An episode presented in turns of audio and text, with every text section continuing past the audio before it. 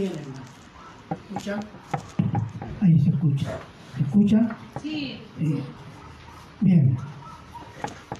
Recién decía la canción La mente de Cristo. Quiero tener, pon en mí esa mente, la mente de Cristo. Dios la puso ya cuando fuimos salvos. Tenemos que crecer en la mente de Cristo. Uno de los aspectos para crecer en la mente de Cristo, como en otros, es la adoración. Estamos en la tercera, seguimos en la introducción sobre la adoración. Ya la próxima vez vamos a entrar a decir lo que es la adoración en espíritu y verdad. Hemos visto varios aspectos sobre la adoración. Primero, la adoración es respeto, reverencia, servicio, ofrenda, temor, entrega completa a Dios por amor. La adoración es según como Dios lo dice que debe hacerse y lo dice en las escrituras. Tres, la adoración es un mandato de Dios a su pueblo, no es opcional. Cuatro, la adoración es exclusiva para Dios. No adoramos a Dios y algo más. Seis, la adoración, perdón, cinco, la adoración es comunión con Dios por amor para ser transformado en la imagen y semejanza de Cristo, que es Dios hecho hombre. Entonces la adoración es la vida del cristiano. O la vida cristiana es una vida de adoración a Dios por medio de Jesucristo. La adoración correcta y verdadera nos transforma y hace la vida del cristiano victoriosa, eficaz, activa, ¿m? en creciente dependencia de Dios. La verdadera adoración nos hace crecer en todas esas cosas. ¿Y negación de qué? De uno mismo. ¿Por qué? Porque adoramos y amamos a ese Dios todopoderoso, único y verdadero. La adoración a Dios es bendición al adorador y gloria para Dios, hermanos. Es una bendición adorar a Dios. ¿Mm? La gloria de Dios, su exaltación, ¿m? Es bendición para el creyente. Cuando obedecemos a Dios, cuando adoramos a Dios, cuando nos sometemos a Dios, glorificamos a Dios, y Dios nos bendice. ¿Cómo nos bendice? Él sabrá. Nos bendice con sabiduría, ¿m? nos bendice con mucho amor, nos bendice con lo que necesitemos y nos bendice con conocer a Dios, hermanos. No hay mayor bendición para un ser humano que experimentar conocimiento de Dios, de su Creador. La gloria de Dios en su exaltación es bendición al creyente y testimonio al mundo del poder santo y glorioso de Dios por Cristo Jesús. Entonces, bueno, antes de seguir vamos a orar. Amén. Vamos a orar. Perdón. Oremos. Padre bueno, eterno y misericordioso Señor, damos gracias Señor por este tiempo. Bendiga su palabra y ayúdenos Señor a comprender y amar este tema que es la adoración, que es un mandato tan, tan hermoso y tan poco comprendido por eso por los mismos cristianos. Perdónanos Señor bendiga su palabra y bendiga nuestros corazones para que ésta dé fruto y gloria para su nombre. Gracias Padre, en Cristo Jesús oramos. Amén. Decía entonces, entonces la adoración es para formar un pueblo a la imagen y semejanza al carácter santo de Dios por medio de Cristo Jesús. Y ser, y ser, no solo dar, ser testimonio de Dios por Cristo Jesús ante el mundo dominado por el pecado. Ese es el, la adoración. Para eso es. ¿Mm? Fíjense que la adoración es tan importante ¿Mm? de todos los propósitos y objetivos que Dios pone a su pueblo, tanto así, y es tan importante para la gloria de Y para la bendición del pueblo de Dios, que el diablo en su guerra contra Dios y contra la creación, ¿sabe cuál es el objetivo del diablo? Quiere ser adorado como Dios. Quiere ser adorado como Dios. Ya lo dijimos la otra vez. El adorador es a conocer a Dios, se somete a Dios, se asemeja a Dios por medio de Cristo. Y el diablo quiere que sus hijos, incrédulos, pecadores, se asemejen a Él. Y vamos a ver algunos versículos, porque Él quiere que los hombres lo adoren. Veamos Isaías 14, del 12 al 14, ¿alguien puede estar ahí? Por favor, yo busco otro. Isaías 14, 12 al 14.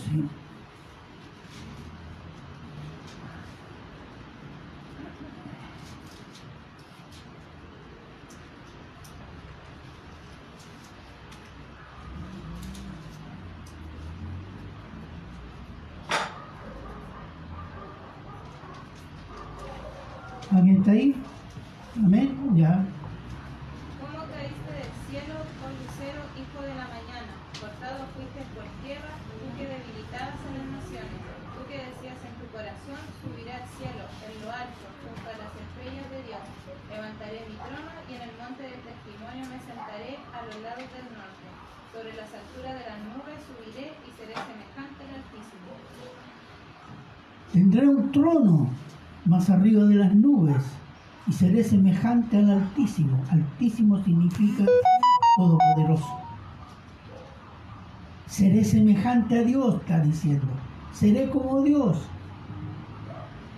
Pero Dios es santo, nunca dice el diablo así, quiero ser eh, santo como Dios. No, quiere poder.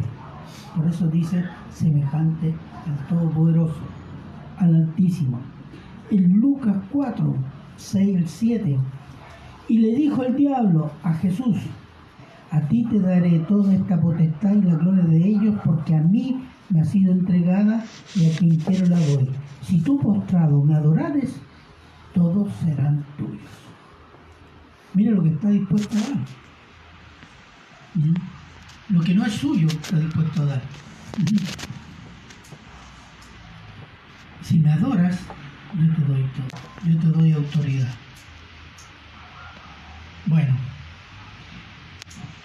el diablo quiere adoración. Veamos Apocalipsis 13, 14, 15.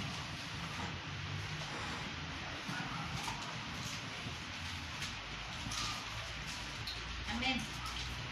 Ya, y engaña a los moradores de la tierra con las señales que se le ha permitido hacer en presencia de la bestia, mandando a los moradores de la tierra que le hagan imagen a la bestia que tiene la herida de espada y vivió. hasta el 20. ¿Sí? ¿Escuchó? Es que no escuché bien. hermano. 14, 15 dijo. 14, 15, perdón. Y se le permitió infundir aliento a la imagen de la bestia para que la imagen hablase e hiciese matar a todo el que no lo adorase. Exactamente, ¿ve? El diablo por medio de la bestia en el periodo de la tribulación, el periodo del...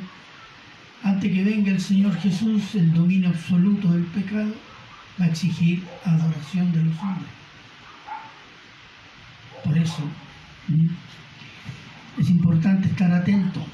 Por eso Dios exige adoración exclusiva, para que no caigamos en la adoración a otras cosas que son inducidas por el diablo. En 1 Corintios 10, 19, 20, ¿m? dice, ¿qué digo pues? ¿Que el ídolo es algo o que sea algo lo que se sacrifica a los ídolos? Antes digo que los gentiles sacrifican a los demonios, los sacrifican, no a Dios. Y no quiero que vosotros os hagáis partícipes con los demonios. Adorar los ídolos es participar en los demonios. Y hay mucha adoración falsa, mucha adoración de ídolos. Y todos pensamos en la iglesia católica, no, en la iglesia evangélica también hay ídolos. Y la adoración de ídolos es una adoración que inducen los demonios. Salmo 135, del 15 al 18.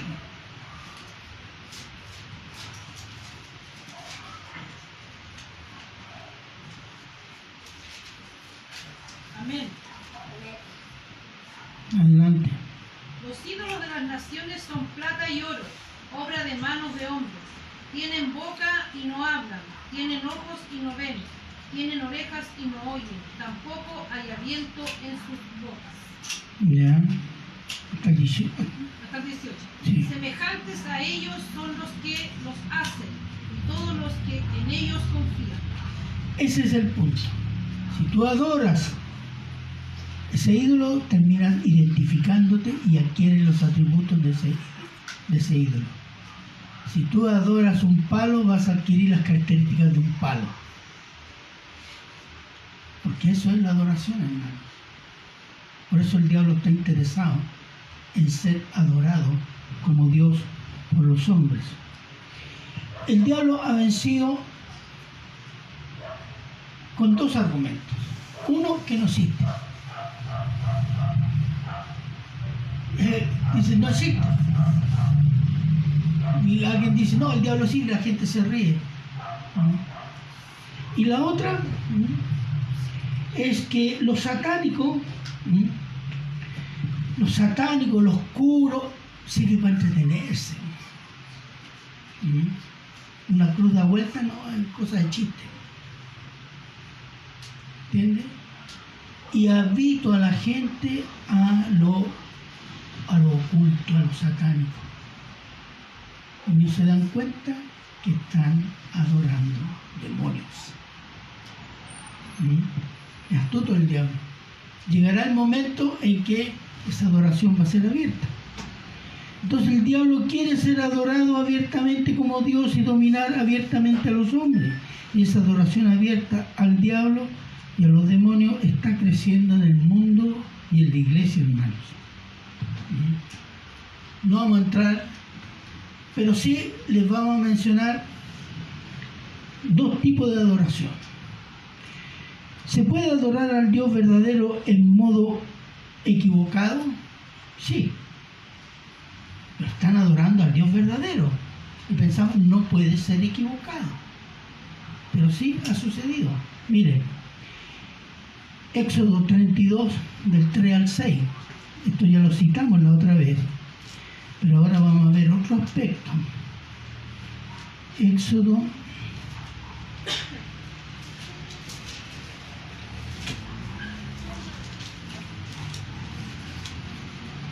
...32...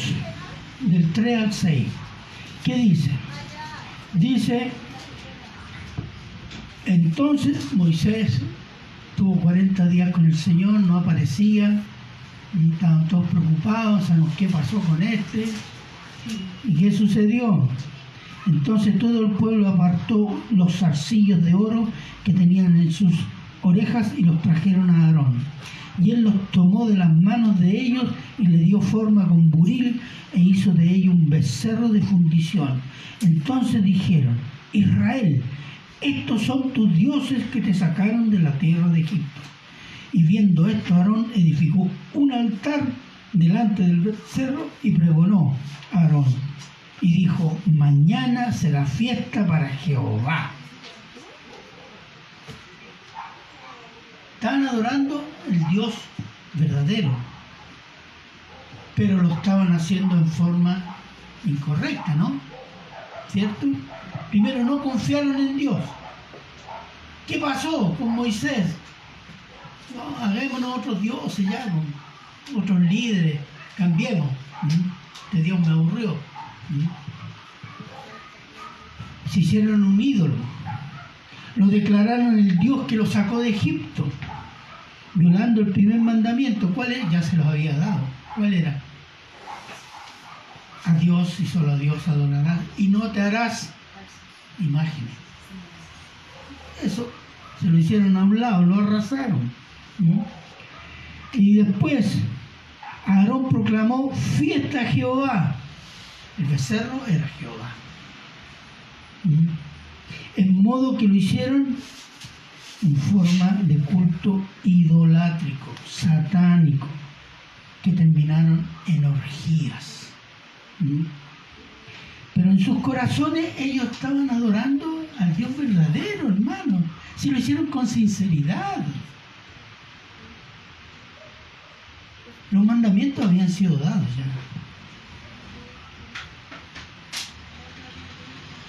Pero ¿cuál fue el problema? ¿Por qué volvieron a, las prácticas idolátricas y satán? Porque no confiaron en el Dios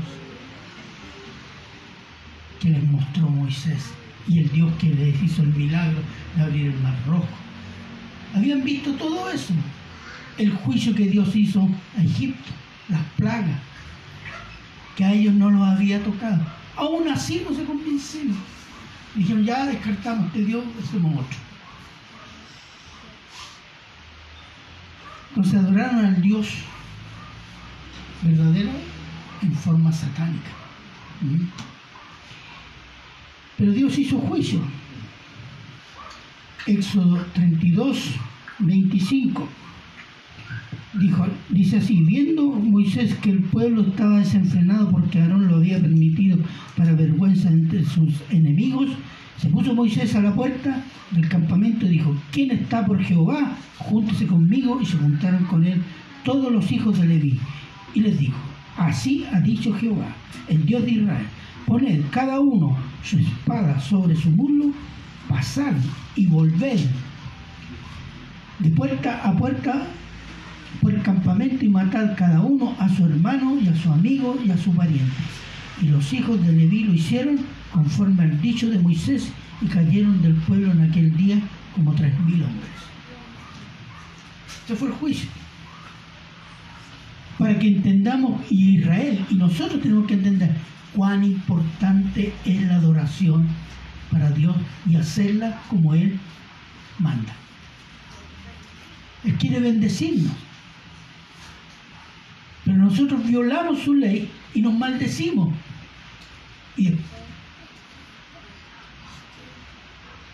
¿Y qué? Y despreciamos a Dios con eso. Ahora dice, hoy no se hace eso. No, se, se hace. Y hasta a veces peor. El catolicismo romano adora al Dios verdadero en un altar. Dicen que el altar tiene una mesa. Y dicen que esa mesa es Jesús. Simboliza Jesús. Eso dicen ellos. Eso enseñan ellos. ¿Mm? Eso por un lado. ¿Mm? Y el momento más fundamental de la adoración es la que ellos llaman la Eucaristía, donde el sacerdote levanta el pan y el vino y los transforma en el cuerpo y la sangre de Cristo. ¿En serio? ¿Mm? Y después los da los fieles ¿Mm? que se confesaron con el cura de turno. ¿Mm? Hermano, todas esas prácticas son prácticas de cultos de misterio que se llamaban, de religiones paganas, de religiones satánicas, de el primer siglo y antes de Cristo. No son cristianas. Más encima tienen delante una cruz, un Cristo crucificado y al lado la Virgen María y al otro lado un santito de turno.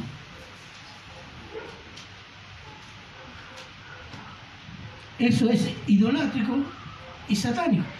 Pero los católicos están convencidos que están adorando y sinceramente al Dios verdadero. Y que incluso muchas de esas cosas están en la Biblia.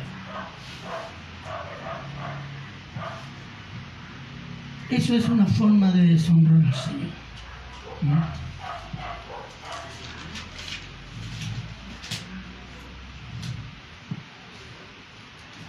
Entonces, también en muchas iglesias cristianas, y digo cristianas por decir evangélicas. Yo nunca voy a decir la iglesia católica, el cristianismo católico, no. Porque la iglesia católica no es cristiana, no tiene una doctrina cristiana. ¿Mm? Yo siempre voy a decir el catolicismo romano. ¿Mm? Entonces cuando hablo de iglesia cristiana, estamos hablando de iglesia evangélica. Para que lo aprendan a distinguir. No les concedamos más ¿Mm? como timbre de cristiano a, la doctrina católica. No, están perdidos. Y hay que decírselo a veces. También en la iglesia cristiana se adora al Dios verdadero en forma equivocada. Por ejemplo, manos, viene la palabra, 10 minutos, un versículo explicado así. Eh, había un payasito mexicano se llamaba Tuntún, explicado al Tuntún. Hora y media de música donde se baila y el espíritu ¿Ah? Y algunos gritan, ven, espíritu, ven, ven, ven.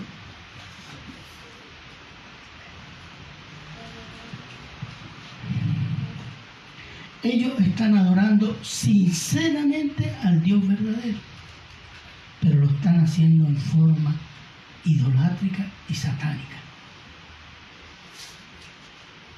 Y creyendo incluso muchos que se corresponde a la Biblia. ¿Mm? Entonces, tenemos que entender algo, que la adoración no es lo que yo siento, es lo que Dios dice cómo debe ser adorado. ¿Por qué? Porque la fe cristiana es una fe externa al hombre. Es Dios que se revela al hombre. La revelación no viene del hombre es el hombre que se debe adecuar su corazón, su mente, su sentimiento, su voluntad a lo de Dios. Entonces, como es externa, es el hombre el que es capacitado por Dios para que se amolde, se conforme a la imagen y semejanza de Cristo. Entonces la adoración corresponde a lo que Dios dice que debe hacerse no corresponde a lo que yo siento o lo que a mí me parece. ¿Entiendes? Porque ahí yo estoy adorando yo, mi yo. ¿Mm?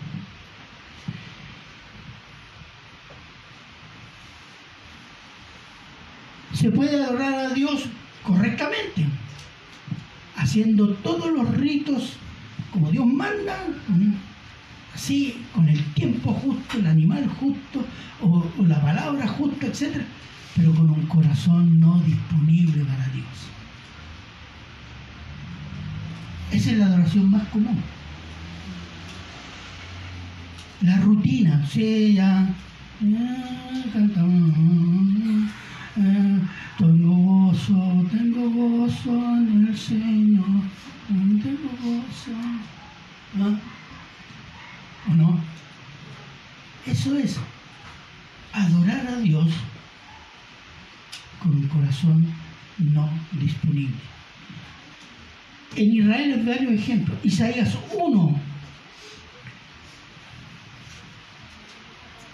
Uno, uno. Voy a ver que no anoté mal, parece, perdón. Isaías capítulo 1. Veamos.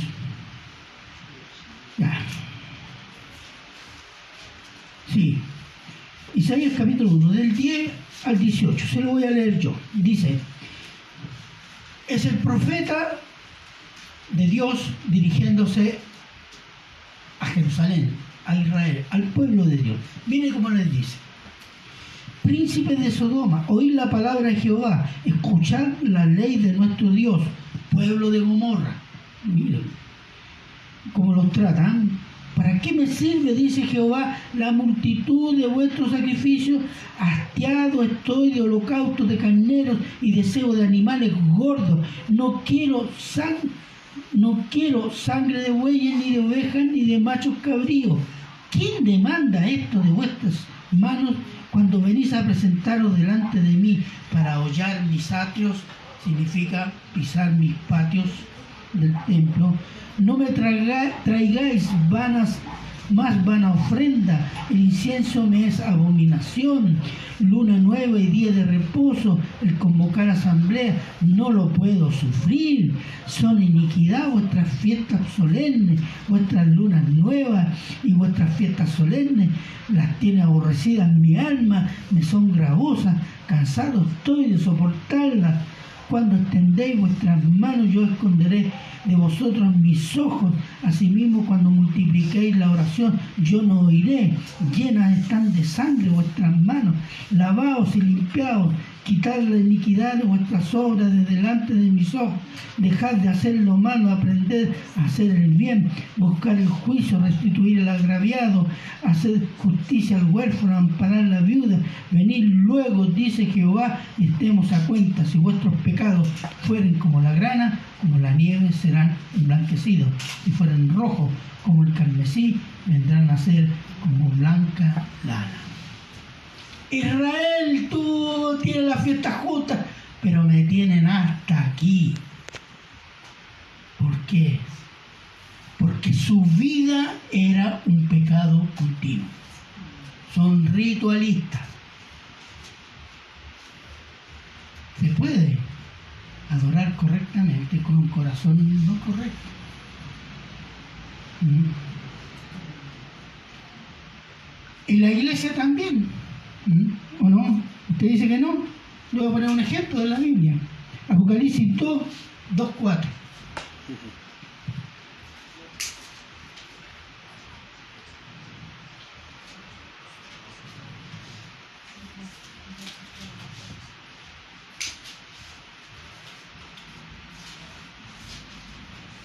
Dos, dos, cuatro. Apocalipsis 2, 2, 4. ¿Quién lo puede leer? Ya, hermana. Yo conozco tus obras y tu arduo trabajo y paciencia, que no puedes soportar a los malos, y has probado a los que se dicen ser apóstoles, y no lo son, y los has hallado mentirosos. Y has sufrido y has tenido paciencia, y has trabajado arduamente por amor de mi nombre, y no has desmayado. Pero tengo contra ti que has dejado tu primer amor. Ahí está. Bíblicamente eres impecable. Denunciaste y ganaste la batalla contra los falsos apóstoles. Pero tu corazón está lejos de mí.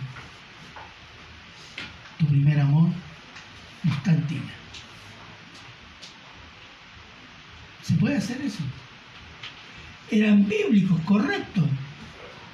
Pero no hay esa pasión por Cristo esa devoción, esa entrega.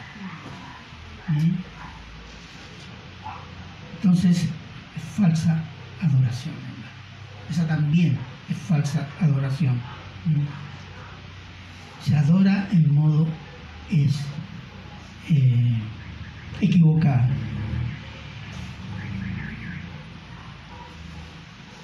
Ahora, muchas veces la palabra es necesario estudiarla, pero no podemos quedarnos ahí. Tenemos que estudiar la palabra buscando y conociendo al autor de la palabra. Porque si no hacemos eso, la palabra produce el estudio de la palabra, vanidad intelectual, orgullo espiritual. Es lo mismo que buscar a Dios sin la palabra. Se va a encontrar con espíritus que le van a decir que son de Cristo, o ayudantes de Cristo, no sé. Hay que tener cuidado con eso. ¿Mm? Cuando conocemos la palabra de Dios y vemos al autor y protagonista de la palabra, entonces se produce qué cosa? La humillación, crecimiento espiritual, santidad, dependencia del Señor y no dependencia de nosotros mismos. Entonces la adoración según Dios es para transformar nuestras vidas en vidas que crecen en santidad y servicio. La adoración congregacional es el momento máximo de adoración. La adoración congregacional es semanal o bisemanal este. Hay algunas que son tres veces a la semana. Pero este es el momento de la adoración, hermanos. ¿Mm? ¿Para qué? ¿Para qué nos reunimos?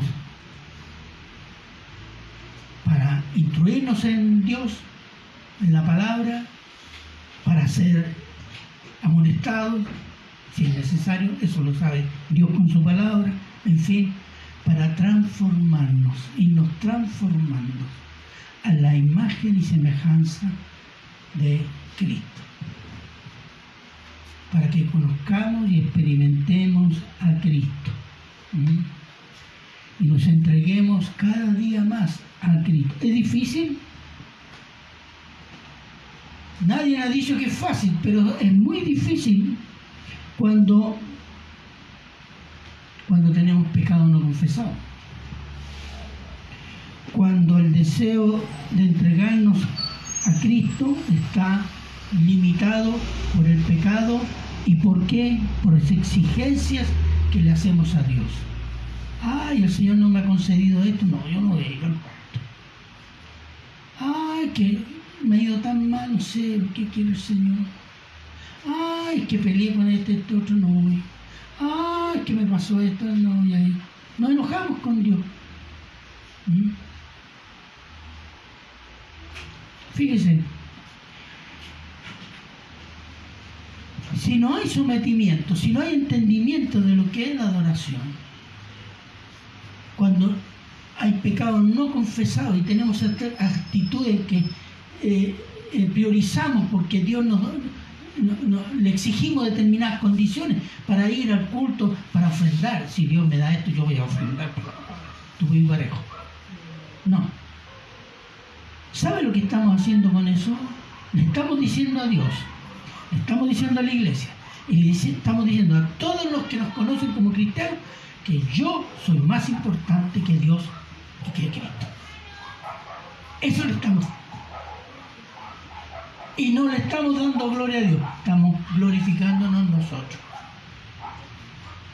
Y eso, hermano, es pecado.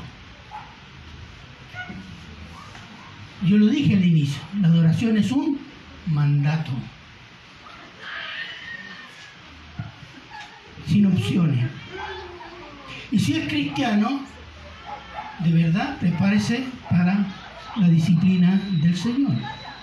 Y si no es cristiano, bueno, seguirá adelante con su pecado hasta se retirará de la iglesia. Y significa que no hay Espíritu Santo en él, que no es hijo de Dios. Si la adoración es correcta,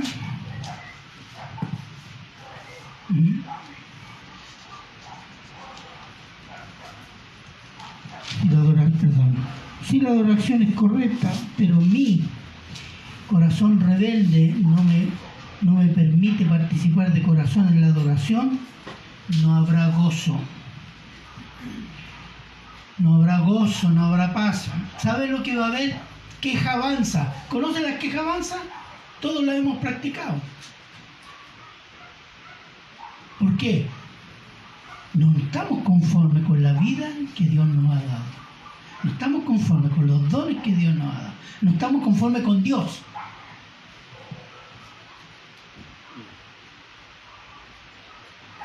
Entonces su adoración tiene un problema. No está el problema en Dios. Está en el adorador. Hay un pecado no confesado. Hay una expectativa falsa sobre Dios. Y miramos el vaso medio vacío y nos vemos el vaso medio lleno. Acuérdese, y se nos olvida siempre que somos salvos por misericordia.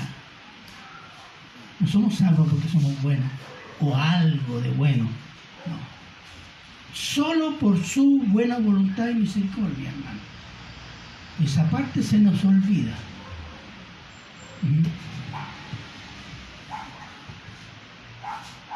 Entonces, cuando es así y venimos a la iglesia, ¿qué es lo que encontramos?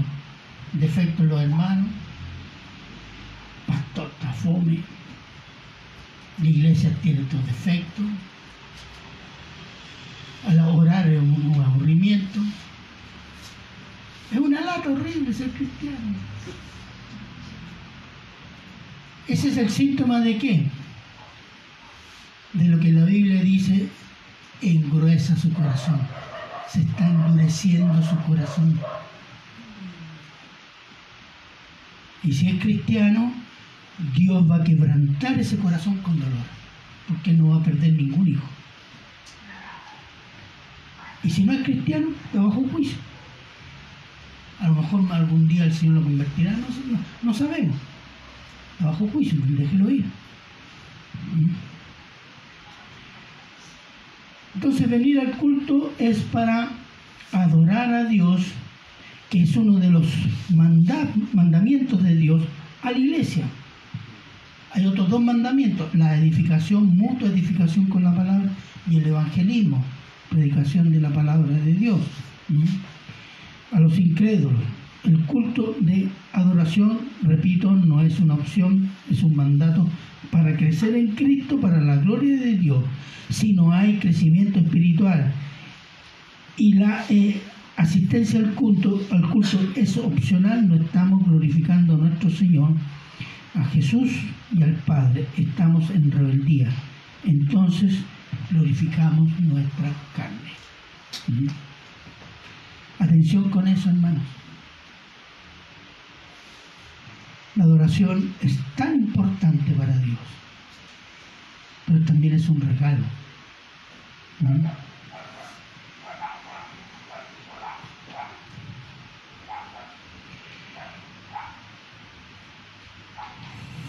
Ahora, recordarles algo. Nosotros cuando adoramos a Dios, cantamos, alabamos sus atributos, sus bendiciones, su salvación, oramos, damos gracias, oímos su palabra, etc. Pero hay algo que no tenemos que hacer, hermano. Se lo voy a explicar de esta manera. Señor, dame más Espíritu Santo. Señor, dame más amor. Señor, dame más de esto, dame más de este otro. Nosotros tenemos que entender esto. Dios nos ha dado todo por medio de Cristo.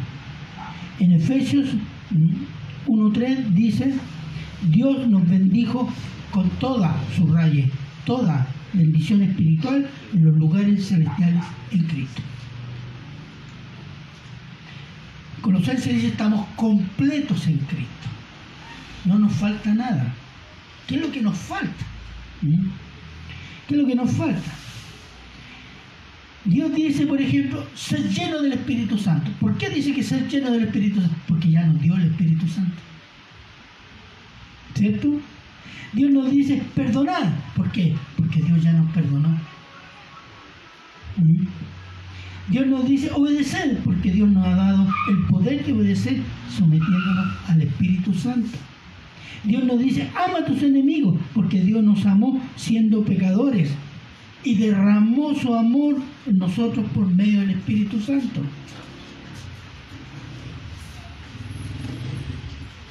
Y si entendemos eso y lo hemos experimentado, estamos capacitados para obedecer y hacer lo que Dios nos manda. En Cristo estamos completos. Cultive lo de Dios, hermanos. Cultive lo que Dios le ha puesto en cada uno, que no son solo dones. El perdón, la misericordia, el amor, la compasión, el entendimiento, la obediencia, la luz, el gozo. Son todas cosas que Dios ha puesto, pero cultívelas sometiéndose a su palabra y adorándolo como Él dice que debe hacerse, no como yo lo siento, no como a mí me parece, no como yo creo. ¿Me entienden? Eso es una cuestión fundamental que nosotros tenemos que entender. Y este entendimiento no es de a poco, no, tienen que entenderlo ya.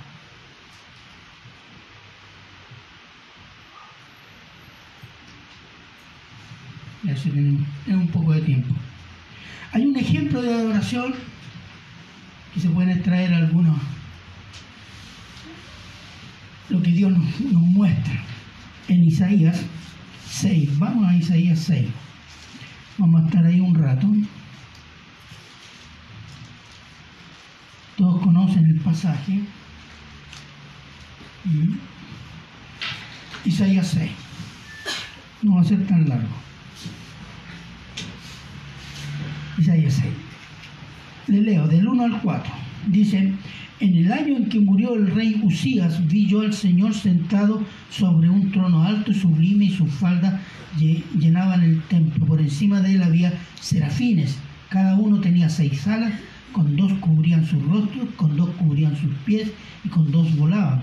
Y el uno al otro daban voces diciendo, Santo, Santo, Santo, Jehová de los ejércitos, y toda la tierra está llena de su gloria. Y los quiciales de las puertas se estremecieron con la voz que clamaba, y la casa se llenó de humo. Ahora, la visión del Rey Santo. El profeta que ve, ve al Rey Eterno presente en su trono, en contraste con el rey hombre que había muerto, Usías. Pero Dios le entrega esta visión al profeta para decirle a Israel, el rey eterno y santo está en su trono, está gobernando, dijo, para que entendieran. Entonces, y el Rey Eterno es exaltado en su santidad por los serafines. ¿Mm? Los serafines, dice, con dos alas se tapan los ojos. ¿Por qué? Porque no le he permitido ver la santidad de Dios.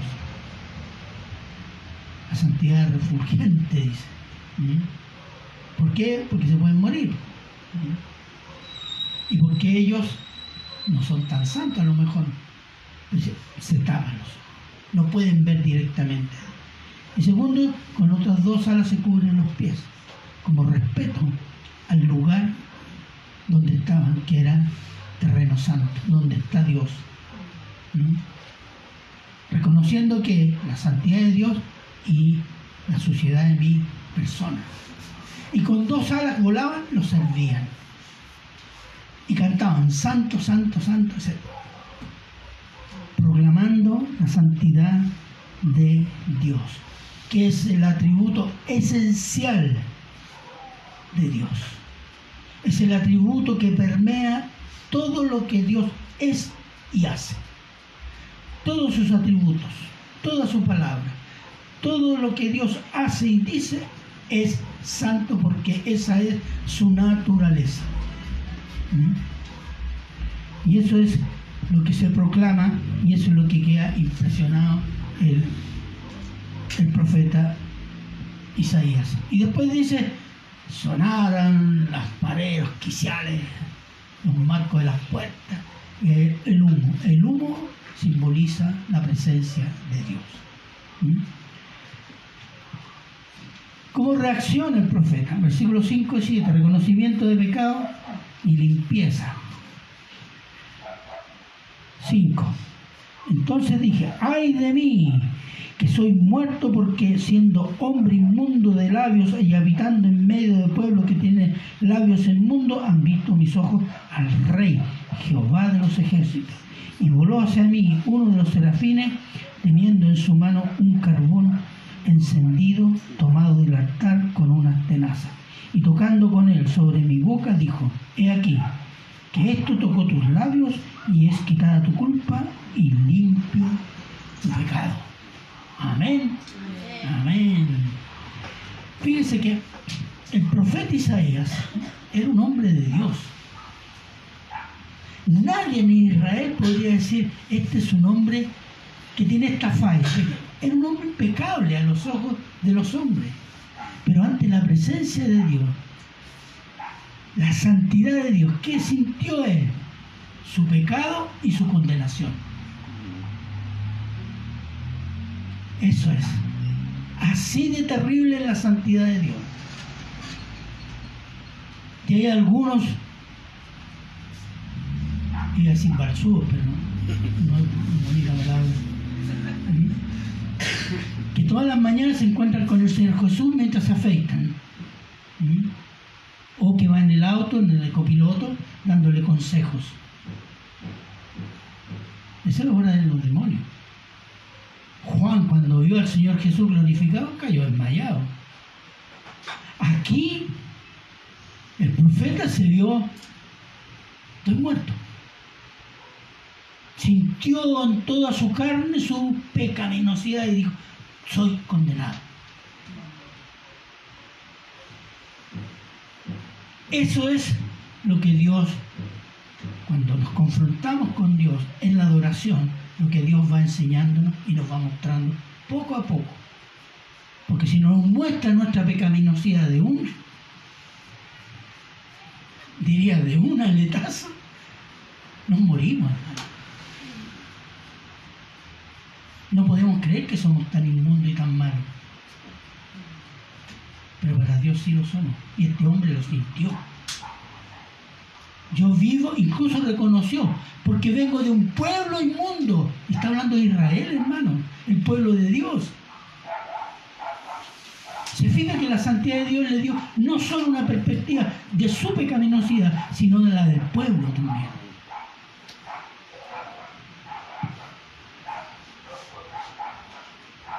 Entonces, ¿qué hace Dios?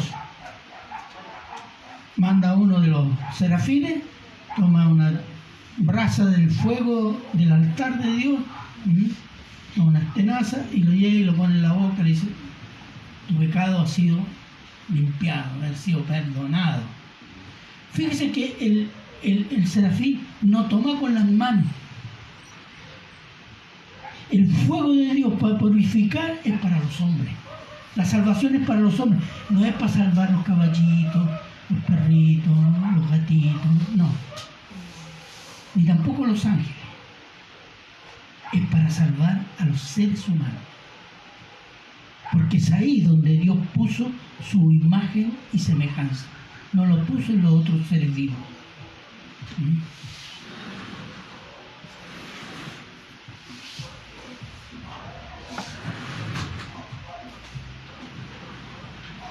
Ya. Y lo toma con tenazas, porque si no, te santifica o es juicio para el serafín. En este caso, la bondad de Dios era un perdón, una santificación para el profeta. Versículos 8 y 10. Misión imposible. Ahora entender. Misión imposible, hermano. 8. Después oí la voz del Señor que decía, ¿a quién enviaré? ¿Y quién irá por nosotros? Entonces respondí yo, heme aquí, envíame a mí. Y dijo, anda y di a este pueblo, oíd bien y no entendáis, ved por cierto, mas no comprendáis. Engruesa el corazón de este pueblo y agrava sus oídos y ciega sus ojos, para que no vea con sus ojos, ni oiga con sus oídos, ni su corazón entienda, ni se convierta y haya para él sanidad. Ay, ay, ay. ¿Se imagina que el Señor nos manda a iglesia, anda a predicar? para que no entiendan nada y se condenen. Ay, Dios mío, qué misión, ¿ah? Miren, cuando se pregunta, ¿quién irá por nosotros?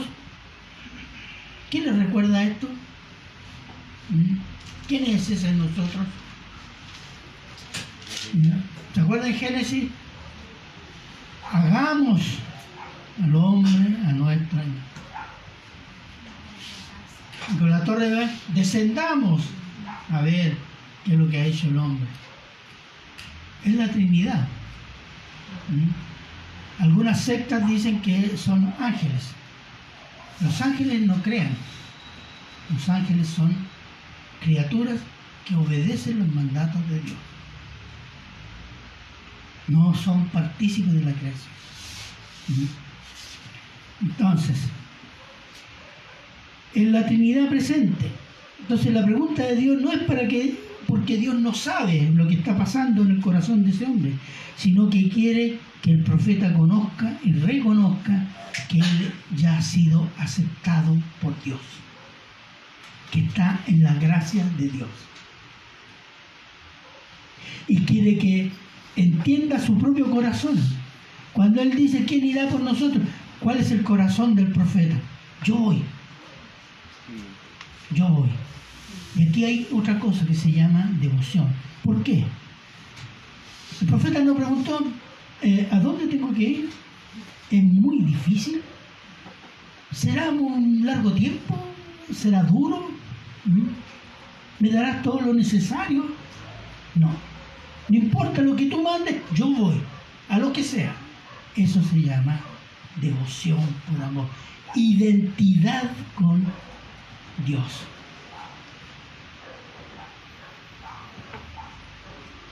Un pueblo que no quiere ser salvo y que la predicación lo hará más duro, engrosar su corazón, ciego y sin entendimiento. ¿Por qué?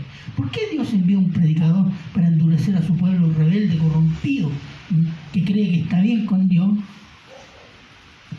Es la misma pregunta que se hace el profeta en el versículo 11 cuando dice, y yo dije, ¿hasta cuándo, Señor? ¿Hasta cuándo va a ser así? O sea, va a haber un cambio. Y le responde, y lo que le responde. Versículo 11. Hasta que las ciudades estén asoladas y sin morador, y no haya hombre en las casas, y la tierra esté hecha un desierto, hasta que Jehová haya echado lejos a los hombres y multiplicado los lugares abandonados en medio de la tierra, y si quedare aún en ella la décima parte, esta volverá a ser destruida, pero como el roble y la encima, encina, que al ser cortado aún queda el tronco, así será el tronco, la simiente eh, santa. Lo que le está diciendo es una profecía de juicio, pero yo voy a conservar un remanente. Y así fue. ¿Cuál fue ese juicio? El cautiverio babilónico. Y a través de toda la historia, Dios ha conservado un remanente santo. Hasta hoy día, en Israel. Entonces, el juicio glorifica a Dios, porque muestra su poder, su santidad y su odio al pecado. Y la salvación al del remanente también glorifica a Dios, muestra su misericordia, su amor, su poder para salvar y santificar a quien quiere. Sea por juicio, sea por salvación, la gloria de Dios es exaltada.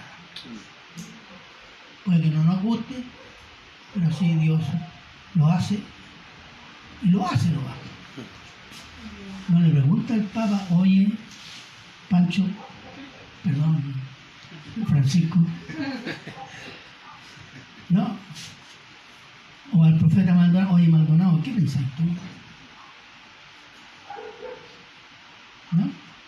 Él hace según su plan y su soberana voluntad.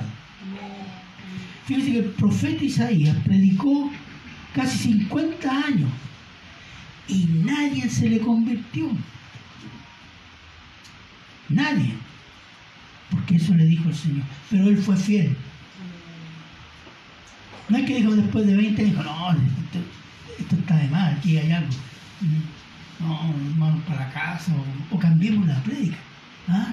Pongámosle más música. ¿ah? A lo mejor hablando de algún problema eh, cotidiano, así, eh, de la cultura, a lo mejor ahí engancha a la gente. ¿ah? No, él fue fiel y soportó eso. ¿Por qué?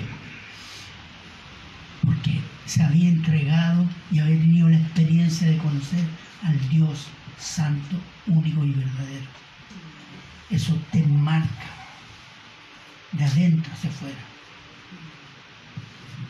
Esa experiencia la da solo la adoración hermana.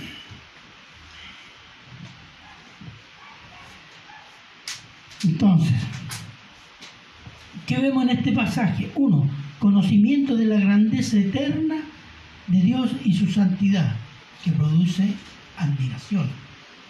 Dos, reconocimiento de nuestra pecaminosidad y experiencia de la misericordia de Dios. Tres, identificación con la persona, obra y voluntad de Dios. Cuatro, servicio voluntario por amor a Dios. Cinco, propósito, la gloria de Dios en medio de su pueblo y en medio de los enemigos de Dios. La adoración verdadera tiene esos efectos en el adorador y glorifica a Dios. Y si se hace según sus mandatos, será de gran bendición. De no ser así, será falsa adoración. Porque de no ser así, esa adoración está centrada en los pensamientos, en los sentimientos del hombre. En, en sus creencias religiosas, carnales, en sus mandamientos humanistas. La adoración, hermanos, es Dios regalándose a su pueblo por amor. Se lo repito. La adoración es Dios regalándose a su pueblo por amor, para que crezca en la santidad gloriosa de Dios por medio de Cristo Jesús.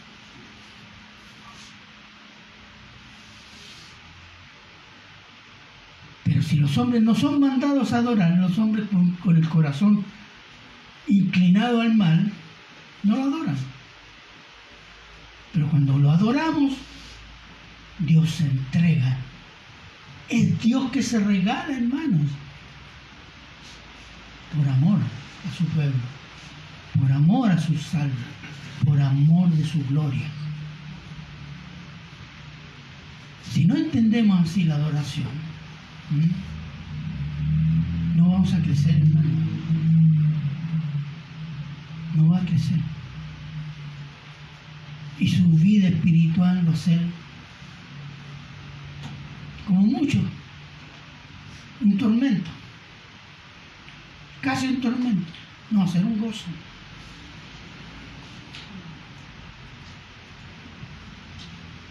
Entonces, Dios nos enseña la adoración en espíritu, en verdad, que es la adoración verdadera. Y eso lo vamos a ver la próxima vez. Amén. Amén. Oremos. Padre bueno, eterno y misericordioso Señor, te damos gracias, Señor, porque nos ha permitido enfrentar afrontar y entender este tema tan, tan vital para la vida cristiana y para su gloria, Señor. Bendiga lo que aquí se ha expuesto, Señor, para su gloria. Bendiga nuestros corazones para recibirlo y poder entenderlo y ponerlo por obra, para que nuestras vidas honren su santo nombre. Gracias, Padre, por esta bendición y se lo agradecemos en Cristo Jesús. Amén.